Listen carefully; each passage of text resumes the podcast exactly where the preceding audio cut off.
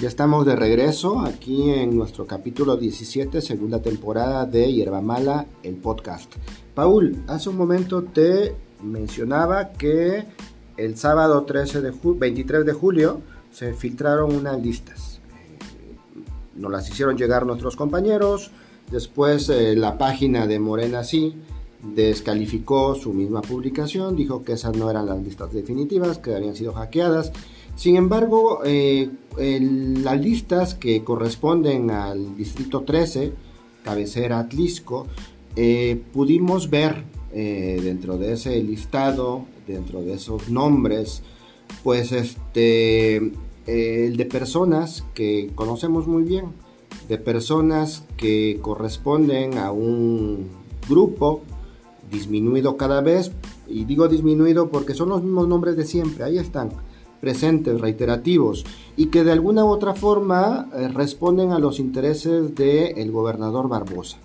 ¿sí? Tienen que ver con el secretario de Educación y tienen que ver con pues estas ambiciones desatadas después de la fractura de este grupo político eh, municipal y su deseo de seguir pues parasitando del presupuesto.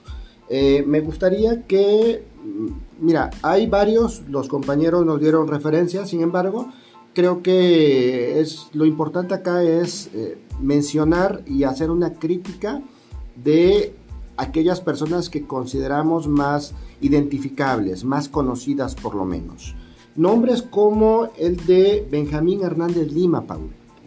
Benjamín, Benjamín Hernández Lima, pues un un remedio de político, un presidente fracasado, presidente interino, pero a final de cuentas llevó las riendas eh, casi los tres años del trienio pasado, fracasado, mediocre. Entonces, ¿qué podemos esperar? En Morena, ¿qué se puede esperar con un delegado o un consejero de esa personalidad? Sí, alguien que en realidad va a estar ahí para recibir las órdenes de Melitón Lozano, ¿no? los deseos de Melitón Lozano. Pero también está su esposa, doña Victoria Morales Lara. Pues mira, eh, aquí me, daría esta pena mencionar algo de, esta señora que con todo, ahora sí que con todo el respeto que ella nunca se ganó, pero vaya, yo prefiero omitir a la señora porque ni, ni para bien ni para mal, pues no, no ata ni desata como el marido, solamente para recibir órdenes de Melitón Lozano. Saide Sánchez Venancio. Es una, es así, es una persona de mucho cuidado, porque es una persona y muy, muy, muy entrometida, es una persona muy autoritaria. Entonces no la quiero imaginar como delegada o como consejera. Va a operar al 100% a las órdenes y deseos de, de su jefe, de Melitón Lozano. David Hernán, David Osorio Vázquez. Otro, otro incondicional, subordinado y lambiscón, de, Melitón Lozano. Eh, Edgar Felipe Rendón. aquí, aquí me gustaría mencionar algo. Eh, David Osorio Vázquez, eh, ya lo mencionamos en un podcast anterior, que ni siquiera es del distrito 13 o a, no ser de que ya está haya sacado credencial de Izuka. Seguramente. Pero ellos son de la Mixteca. Pero además es funcionario público. Es funcionario público, así es. Es funcionario público a cargo de la CEP. Otra persona como Edgar Felipe Rendón. Otro funcionario público que no, ni siquiera tienen criterio propio. Ellos son alfiles y títeres de Melitón Lozano. Así de sencillo. Efraín Morales Lara. Una persona tan tan desleal con consigo mismo que no saben ni a dónde van ni a dónde lo llevan. Él solamente lo llevan del bozal y a donde lo lleven. Esteban Antonioni, Esteban Antonio Ortiz Aguilar. Lo mismo de todos los demás. Eh, una persona sometida y dócil para su jefe. Aquí hay algo que a mí me preocupa en este nombre. Digo, yo no lo conozco, pero sí sé quién es. Margarito Barbosa Carrasco, que es el rector de la UTIM. Aquí me parece que esto es muy grave, es muy delicado, porque un rector de una universidad no tendría que estar haciendo política. Tendría que estar eh, pues trabajando en favor de su escuela, de su encargo. ¿no? Sabemos bien que la UTIM pues, es un coto de poder, un coto que está alejado de lo educativo y tiene que ver más con lo gubernamental más con lo partidista. En este caso, bueno, actualmente en beneficio del gobernador Barbosa, pero en otros momentos, bueno, la UTIM siempre fue morenovallista, ¿no? A mí me preocupa que alguien como Margarito Barbosa Carrasco esté contendiendo tanto como funcionario público del de, ámbito educativo, pero también sobre todo como rector de, de, la universidad. De la universidad. Pues fíjate que han sido entonces más honestos todavía, lo, por decirlo así, los rectores de otras universidades, como los de la UAP, que cuando quieren contender para un cargo público, renuncian o piden licencia, por lo menos. Aquí si ese señor pretende ocupar un, un, encargo dentro de Morena, bien se ve que no sabe ni conoce los lineamientos partidistas, porque nunca ha sido eh, de, de, Morena, pero pues que pida licencia, que renuncie, que realmente demuestre que no está actuando por consigna o por órdenes, que realmente quiere, que realmente quiere participar en, en temas políticos que pida licencia a su rectoría. Es que en realidad sí está, y lo sabemos, actuando por consigna y por órdenes. Paul, eh, de hecho, después de la ruptura de Irene Olea con Melitón, la única plataforma política que tiene Melitón en el municipio es Leutim, y podemos ver cómo este remedo de rector eh, le abre las puertas a la esposa del secretario para cualquier cosa. ¿Sí? O sea, ni siquiera para situaciones que valgan la pena, ¿no? Ni siquiera para eventos pues que sean importantes en realidad, sino para cualquier cosa. ¿no? Lo mismo Anthony Ortiz, es, es, trabaja es un, en la UTIM, es gente de la UTIM. Es un, este rector más que rector es un tapete, un tapete y un incondicional del secretario de Educación Pública.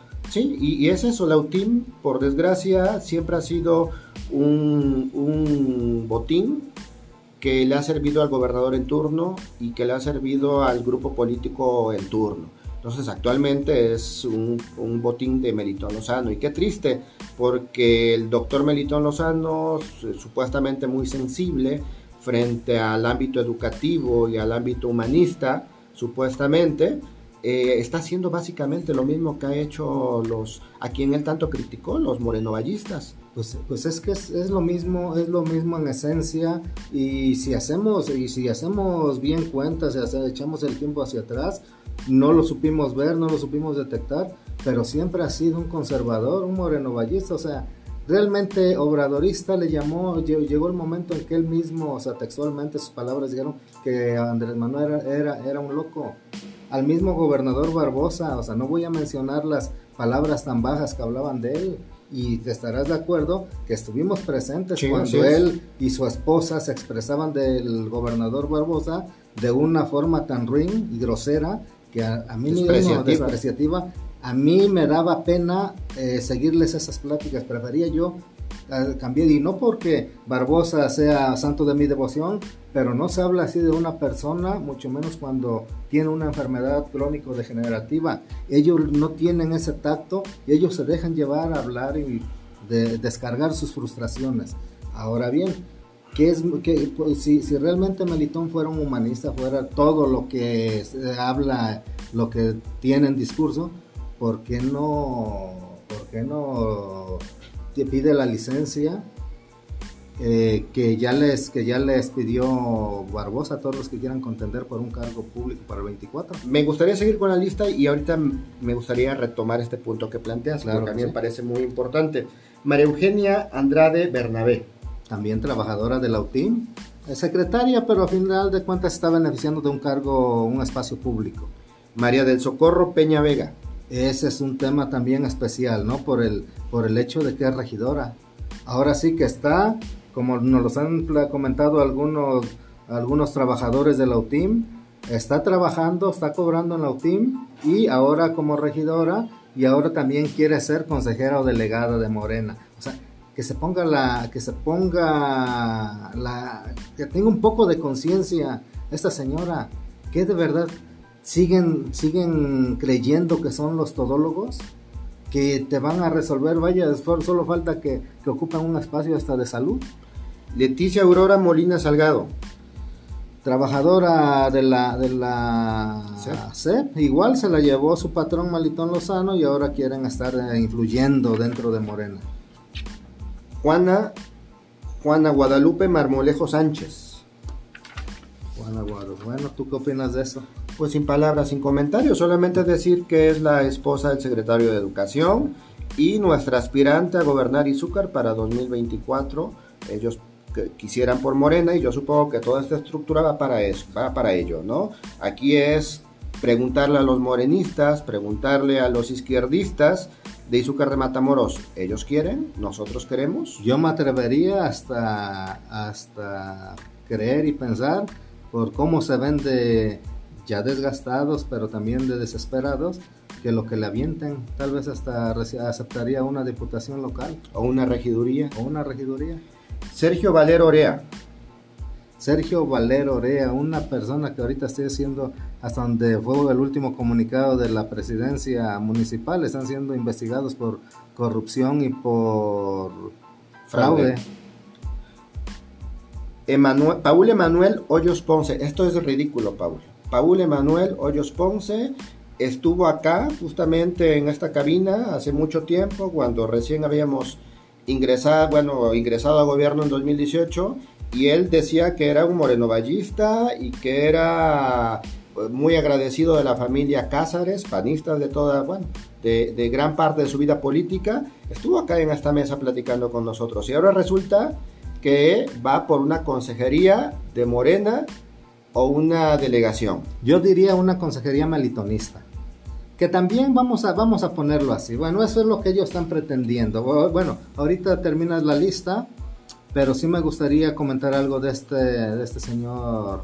Coméntalo, adelante, Manuel Hoyos Ponce. Como tú dices, él se declaró morenovallista, es más hasta eh, agradecido por de todo, no de, de parte, de toda la vida política que ha tenido, que es muy, muy escasa, pero a final de cuentas ha estado en espacios públicos, pues agradecido supuestamente de la familia Cázares y ahora apuñalándolos por la espalda y yéndose a regalar con Melitón Lozano. Es falta de visión política de estos señores. ¿Creen que va a seguir mucho tiempo el señor Melitón o que los va a tomar en cuenta? Entre ellos apuñalan, Dios los hace y ellos se juntan. Hay más nombres, pero no me gustaría meterlos en el ring. No me parecen irrelevantes. Sin embargo, sí son identificables con el grupo de Melitón Lozano. Son gente que Ireno le ha corrido últimamente y que obviamente tienen que ver con la afiliación de estas personas con el grupo de Melitón Lozano de forma directa. El último que me gustaría mencionar ahorita es alguien que tiene pues ya una reputación muy degradada en el municipio. ¿eh? Yo me atrevería a decir, junto con Saide Venancio, de los más odiados. Santiago Cabrera Mota. Santiago Cabrera Mota es un personaje muy pequeño, pequeñito, pero muy servicial para este grupo, porque a él si le dicen quema un puesto, lo quema. Si le dicen échate la culpa de lo que hizo su jefa Seide Venancio lo, lo hace con tal de agradarles. Eh, fíjate que me dan pena. Y si le dicen vas a ser consejero, también va a querer También va, o sea, no sabe Bueno, estuvo, estuvo, es más, está afiliado al PT, estuvo peleando, lo mandaron cuando fue un evento del PT también, cuando hace como dos años que iba a hacer su cambio de dirigencias, algo así, un proceso interno del PT. Él estuvo ahí con, con, varios de estos que ahorita están aquí pretendiendo ahora ser consejeros de Morena. Pues así está la cosa, digamos que acabo de mencionar esta lista que tiene que ver con personas que trabajaron de forma directa en el ayuntamiento 2018-2021 entre ellos regidores, entre ellos eh, directores, entre ellos secretarios, muy afines a Melitón Lozano, de aquellos que no le cuestionaban nada a Melitón Lozano y que justamente por eso pues están aquí en esta, en esta lista. Sin embargo, yo quisiera preguntarte, Paul, ¿no te parece que esta lista nos habla más bien de pues de los retazos del melitonismo de estas personas son esos retazos que hoy conforman este Frankenstein en putrefacción del melitonismo? Pues aquí lo único que ah, haciendo el análisis y, revisando los perfiles, las personas que están, que ahora integran el grupo melitonista, fíjate que lejos de ponerme a pues a temblar o a cualquier otro grupo político dentro de Morena, hablándolo así, en vez de que pongan a, a preocuparse, créeme que a mí me da, me da risa, me dan pena, me da pena este grupo por, como tú dices, es un Frankenstein, que ideologías variopintas, que lo único que, que persiguen son sus propios intereses. Son tan pequeñitos y tan débiles ya que los estamos lejos de hacer Melitón Lozano una demostración de poder, de convocatoria, de, de poder, de político, de un verdadero líder.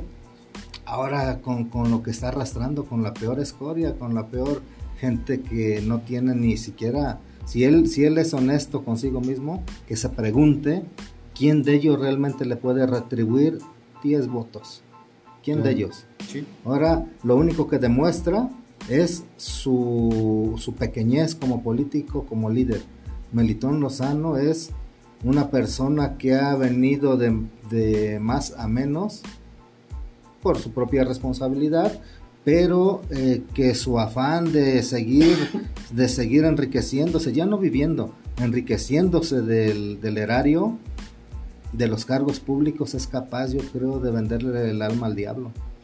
Paul, estas personas de una u otra forma, porque siempre tanto el Vox Populi como las expresiones generales del pueblo dicen mucho pero estas personas justamente han sido muy repudiadas. O sea, yo siento que este grupo de Melitón Lozano es repudiado, pero que esta gente no se da cuenta. Hace poco estuve leyendo en redes sociales que tienen que ver con nuestro podcast eh, un mensaje que dejaba Saide Sánchez Venancio, un mensaje donde se refería a ti y a mí como seres pequeños, odiadores seriales, venenosos. Bueno, en su cabeza los demás somos malos y ellos son buenos.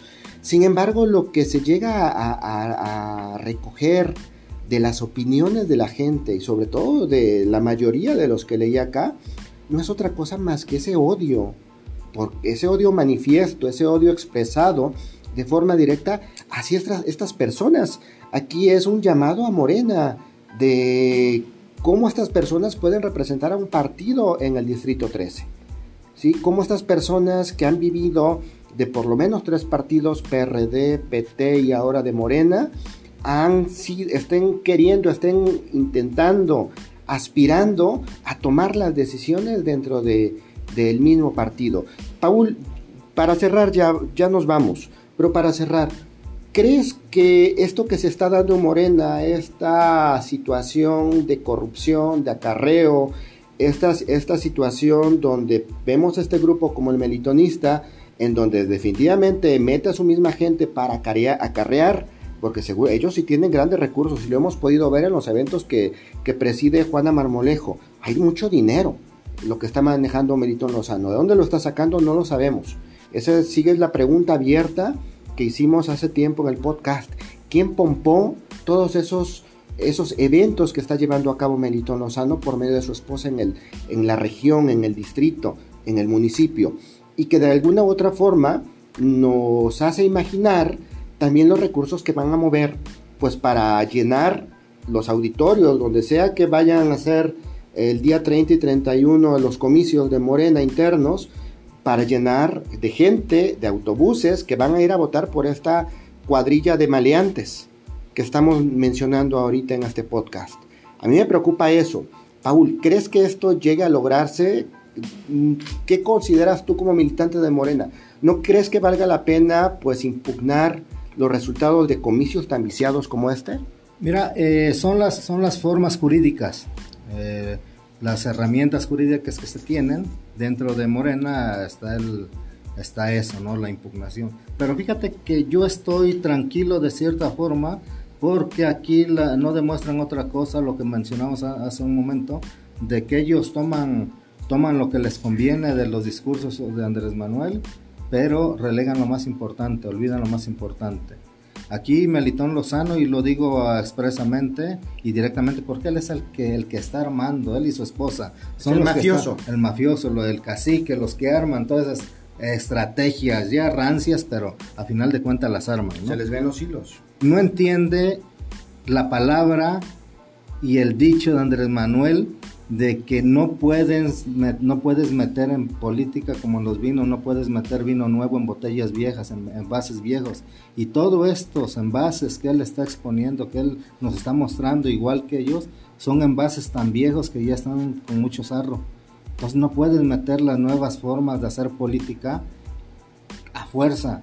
Además de que con eso están demostrando el menosprecio que nos tienen, el menosprecio que le tienen al pueblo para creer o pretender creer que van a comprar conciencias con 100, 200 pesos. Aquí sí te, te, comento lo siguiente. Hay grupos como estos que están, están en gobiernos estatales que se está hablando de que van a manejar más de millón y medio de pesos, más de un millón de pesos para movilizar. Eso es lo que están movilizando y como dices, nunca han aclarado realmente de dónde salen esos recursos. Aquí sí sí, le, ahora sí que le, se le tendría que exigir al gobierno del estado, así como él, él se pone en medios, en, medios periodísticos a acusar y a señalar y hasta amenazar actores políticos como a diputados, senadores que no son que no son afines a su gobierno, afines a sus políticas, y lo que apenas hace unos días mencionó del dirigente estatal de Morena, de que Aristóteles Belmont se le va a acabar ya el 30 o el 31 y que se va a ir para nunca más. O sea, ya está más, volver, ya está amenazas. O sea, ese señor con ínfulas de dictadorcillo no entiende que él no tiene por qué estar opinando en temas partidistas. Él que se dedique a ser el gobierno que prometió y que se dedique y que le llame realmente la, la, que le jale la rienda y que haga cumplir a sus secretarios, a su gente, lo que él les pidió, que renuncien, o sea, que sean honestos, que sean congruentes con lo que hablen y que dejen de hacer presión y amenazas a otros actores políticos. Así es, Paul. Pues así está la cosa con los comicios internos de Morena del 30 y del 31 de julio. Vamos a estar bien observantes, vamos a estar bien críticos a la situación porque es una situación que se repite. Ya lo habíamos visto en 2013, Paul. O sea, ya, ya es una experiencia que está ahí, ¿no? No tan viciado como ahora, no tan, tan, tan corrupto como, como podemos verlo hoy.